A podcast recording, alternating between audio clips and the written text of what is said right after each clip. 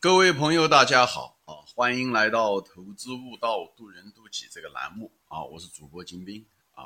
今天呢，我想谈一个东西啊，呃，跟风险非常有关系的东西，就是所谓的行业风险和股市的风险啊，或者说我称为它是市场的风险啊。因为呃，我在大量的节目中都谈过啊，就在投资中啊，风险第一啊，风险第一。那么风险呢？呃无非就分分成三类啊，一类是行业的风险，呃，你需要规避啊，我后面会具体谈啊。以后还有一个就是股市市场的风险，市场的风险你需要等待它的释放以后利用它，就是利用市场先生啊。第三个风险其实也是最大的风险，就是投资人的风险，就是我们的个人的人性中的很多东西啊，贪婪也好，自大也好。急功近利也好，一夜暴富也好，或者是恐惧也好，比方现在是最近市场暴跌，对不对？你如果控制不住这种嗯，怎么说呢？恐惧的话，你有可能会把你的股票给搞丢了啊，或者是你该买的时候没有进去买啊。我不是在这地方主张大家要买，我只是说你要控制住自己的这个情绪啊。那么我在大量的节目中都把那个第三个就是投资者的情绪，就是这个风险呢，我谈了很多啊。那我这次呢？在谈这个东西啊，关于你对贪婪的控制、恐惧的管理啊，等等，自负自大的认识等等这些东西，我就这个节目呢，我就不谈了。我主要的今天呢，就谈的是行业的风险啊。呃，我以后呢，我会举一些例子啊，可能我呃，因为嗯篇幅的限制，我可能要用那么几集来谈一下，就是我个人的实例啊，就是这个我开节目以来吧，我们再远也没有意思啊。因为再远的东西呢，你也可以参考我的一系列的我的股市生涯啊。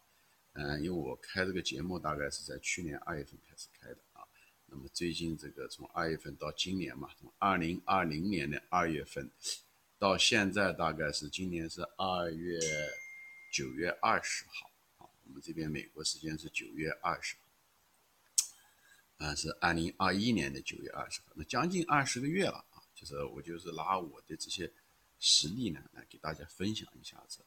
呃，作为一个价值投资者，你如何对待这前两种风险，或者是怎么样子处理它，或者是怎么样规避它，或者甚至怎么样的利用它啊？无论是规避还是利用，啊，都算是一种处理手段嘛。所以你怎么样的看待它？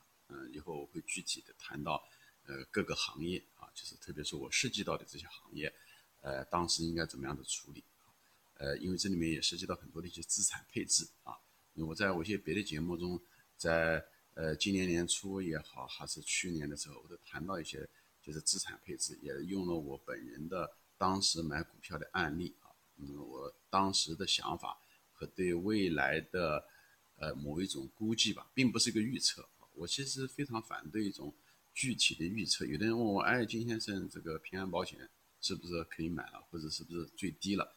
啊，我我没办法说它是最低啊，我只能说平安保险相对来讲可能比较便宜，但不代表它是不是再会腰斩，这个我不知道，因为股价无法预测。前面说了，股价是大多数人买卖的结果，人们有多恐慌，股价会到多跌，就我不知道别人会有多恐慌，我不是上帝，我也控制不住他们的那种恐慌的行为，所以这个东西我无法预测。所以呢，就是具体的预测的股价你是无法，但有一点你是可以预测的，就是说它会不会再回来。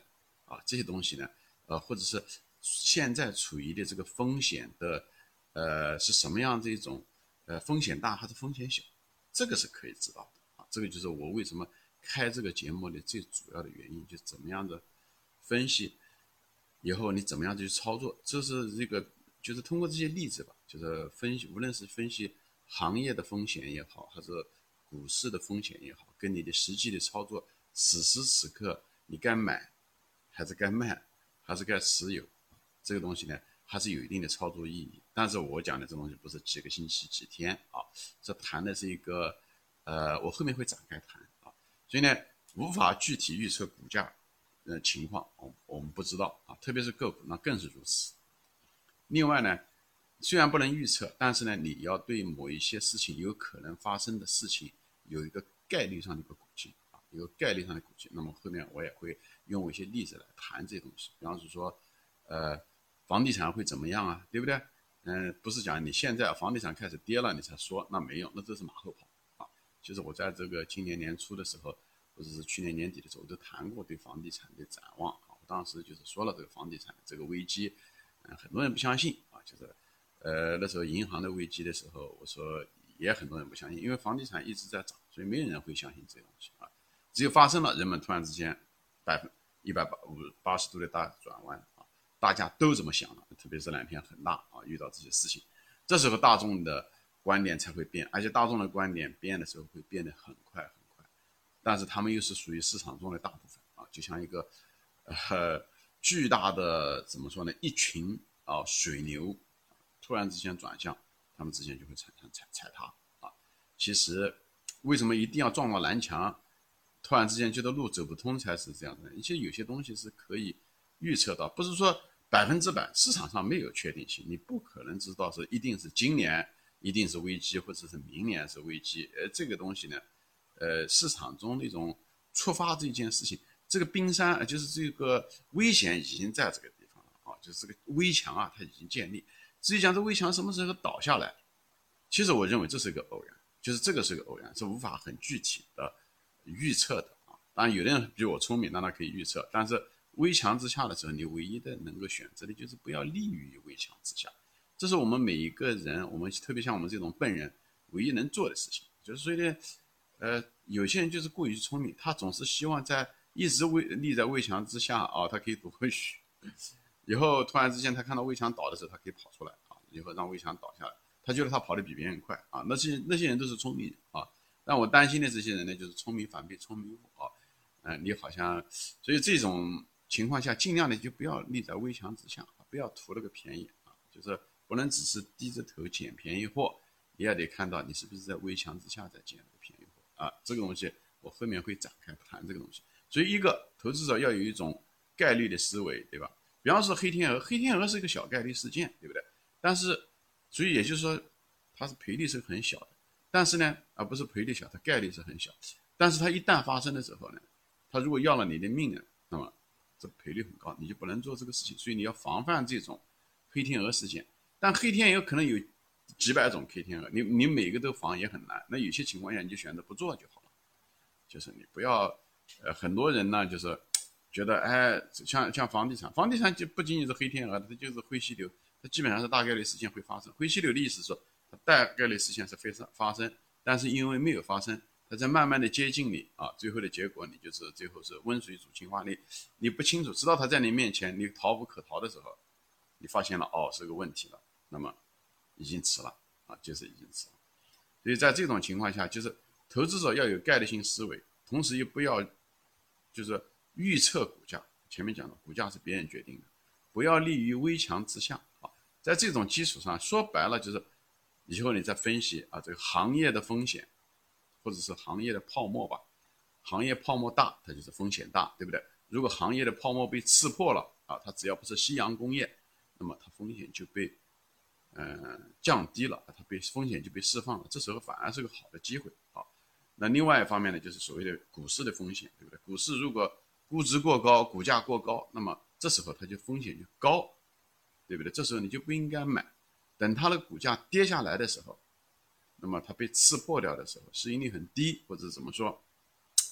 这时候风险低的时候，你就可以买入，你就可以利用市场先生。所以对这两个，一个公司行业的风险是不是被释放掉，还有一个股市股价的风险是不是被释放掉，或者是很高啊？他们如果两都很高，就是危墙啊，你它可能是两堵危墙，对不对？两堵危墙，所以呢，你要看到这两堵墙啊，它的，所以要判断它的状态。而这个状态是可以判断的，你是不需要预测的，明白我的意思吗？对不对？股价高，市盈率高，你一眼就能看得出来，对吧？这个不需要太多的，就怕你靠觉得它高了以后还会觉得更高，那就很麻烦，就像市盈率一样的。这个危墙已经啊，那你总觉得你你你不是最后那个接接力棒的，你总是想击鼓传花，把那个高烫手的山芋你买了下来以后再可以传给别人，那是你的事情啊，你是在危墙之下。在玩着那个游戏，想挣那个钱啊！那个盛宴，你知道已经是 天底下没有免费的午餐，但是那个盛宴你却不愿意离开啊！你总觉得在门那个盛宴把门关掉了之前，你可以逃出去啊，让别人来买单！啊。你如果是这样子的话，你为自己的行为负责，为自己的贪心负责啊。所以这地方为什么就是控制行业的风险啊，就是或者是控制股市的风险，都是需要你人一个是个好人，就是讲你要把你的投资人的风险要控制住，这是你的前提啊。因为今天嗯不是讨论投资人的控制投资人风险。主题不在这，所以呢，我今天呢，主要的是谈的呢，是行业的风险和股市的风险。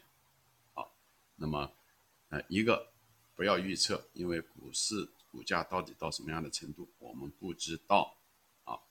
但是呢，股市是不是高了，我们是知道的啊。股市是不是高了，或者某一个行业的股价是不是高了，我们是知道的。那比方说说现在吧，中国的股市的指数也许不是很高啊，但是可能。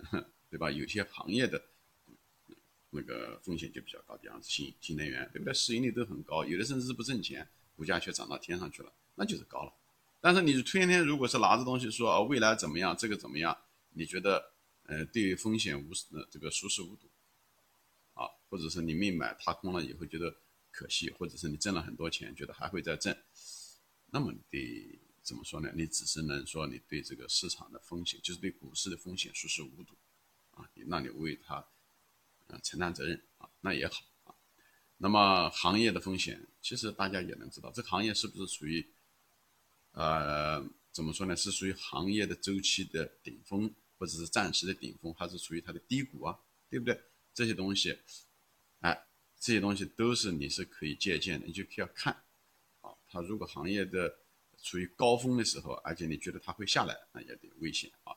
如果它高，但是你觉得空间还是非常大，那这时候也是一个，嗯，怎么说呢？也是机会很可能是大于风险的时候，那你呢可能不一定说一定要撤出来。所以这个每个行业不一样，对吧？每个公司后面，每个股票后面都是一个公司，每个公司都在它的行业之中，所以最后这个股价最后往哪里走，跟这个公司有关，而这公司很大程度上受它这个行业的制约，所以研究行业的风险和机会。至关重要啊，在管理第一类风险的时候，那么第二类风险前面说了，市场先生不要在泡沫的股价中买入啊。如果这个泡沫被吃破的时候，反而是你买入的机会啊。那么，呃，因为篇幅的限制呢，我今天呢主要的就把这个理论呢总结一下子，因为这个这对你理性的资产的配置啊都很有关系。因为我后面呢就打算用这个最近这个我从做节目到现在为止啊。就是因为你光说理论，嗯，不练也不行，对不对？所以我就拿最近这二十个月吧，啊，虽然我的很多持仓也好，买入也好，都在我的节目中，在喜马拉雅中都谈到过。我当时买入或者是在那个范围买入，我都跟大家说过。那么我呢，嗯，后面这几期节目呢，我就把我这个当初的买入啊，当初节目中也都说过啊，但是这地方我就稍微把它总结在一起。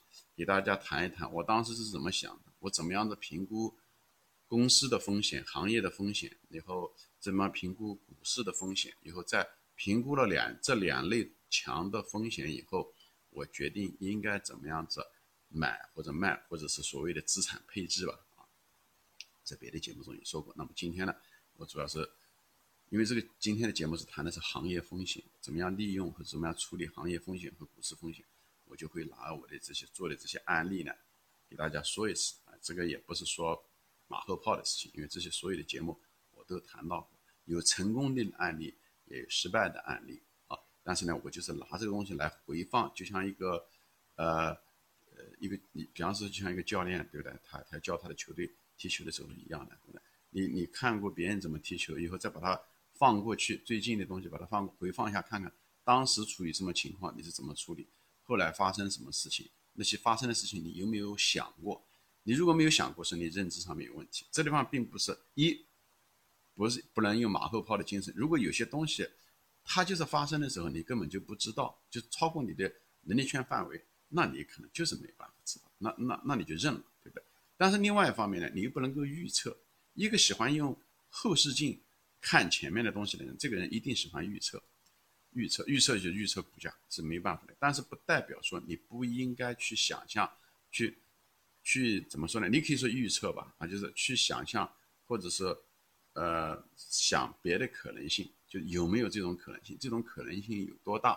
你该不该？呃，它的赔率是多大？它的后果如果发生的后果有多严重？你该不该去呃防止这个东西？或者是你整个就不做这一块？